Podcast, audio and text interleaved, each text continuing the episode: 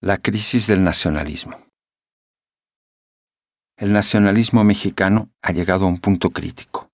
No solo resulta una odiosa fuente de legitimación del sistema de explotación dominante que busca justificar las profundas desigualdades e injusticias por medio de la uniformización de la cultura política.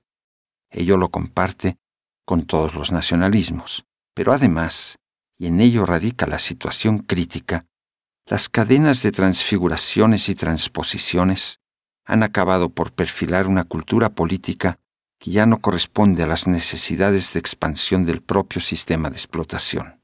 Aún el avance de un capitalismo brioso e imperialista choca abiertamente con la estela de tristezas rurales, de barbaries domesticadas por caciques, de obrerismo alburero y cantinflesco, de ineficiencia y corrupción en nombre de una cohorte de pelados.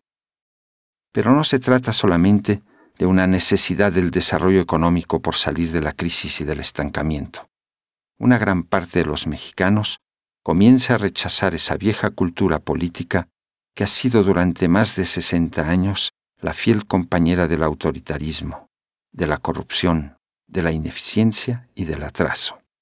Esa cultura política es el nacionalismo revolucionario, y uno de sus componentes esenciales es lo que he denominado el canon del ajolote. Los mexicanos han sido expulsados de la cultura nacional. Por eso, cada vez rinden menos culto a una metamorfosis frustrada por la melancolía, a un progreso castrado por el atraso. Los mexicanos cada vez se reconocen menos en ese ajolote que les ofrece el espejo de la cultura nacional como paradigma de un estoicismo nacionalista unificador. Hay muchos mexicanos que ya no quieren devolverle al ajolote su poder metamórfico.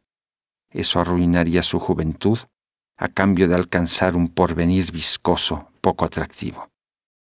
No les entusiasma una modernidad eficiente, ni quieren restaurar la promesa de un futuro industrial proletario. Tampoco creen en un retorno a la edad de oro, al primitivismo larvario, han sido arrojados del paraíso originario y también han sido expulsados del futuro. Han perdido su identidad, pero no lo deploran. Su nuevo mundo es una manzana de discordancias y contradicciones. Sin haber sido modernos, ahora son desmodernos. Ya no se parecen al ajolote. Son otros, son diferentes.